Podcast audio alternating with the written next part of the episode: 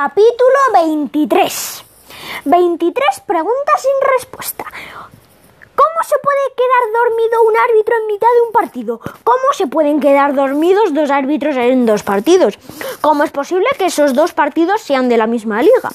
¿Y cómo es posible que esos dos partidos los juegue el mismo equipo? O sea, el nuestro. ¿Qué le había pasado al primer árbitro? ¿El segundo? ¿Se conocían? ¿Tenían la misma enfermedad? ¿Les había ocurrido lo mismo? Era pura casualidad.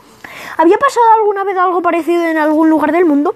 ¿Cómo habíamos tenido tan mala suerte y justo se habían quedado dormidos cuando estábamos dominando los dos partidos? ¿O no era mala suerte? Suerte. ¿Alguien lo había planeado? ¿Alguien lo había preparado? ¿Pero quién? ¿Y cómo? ¿Y por qué? ¿Quién era el más interesado en que perdiésemos los partidos? En el tercer y último partido de la liga también se iba a dormir el árbitro. ¿Alguien iba a hacer algo para descubrir qué pasaba? Nos íbamos a quedar cruzados de brazos. La policía iba a investigar el caso y lo más importante de todo, ¿Tony y Elena eran novios?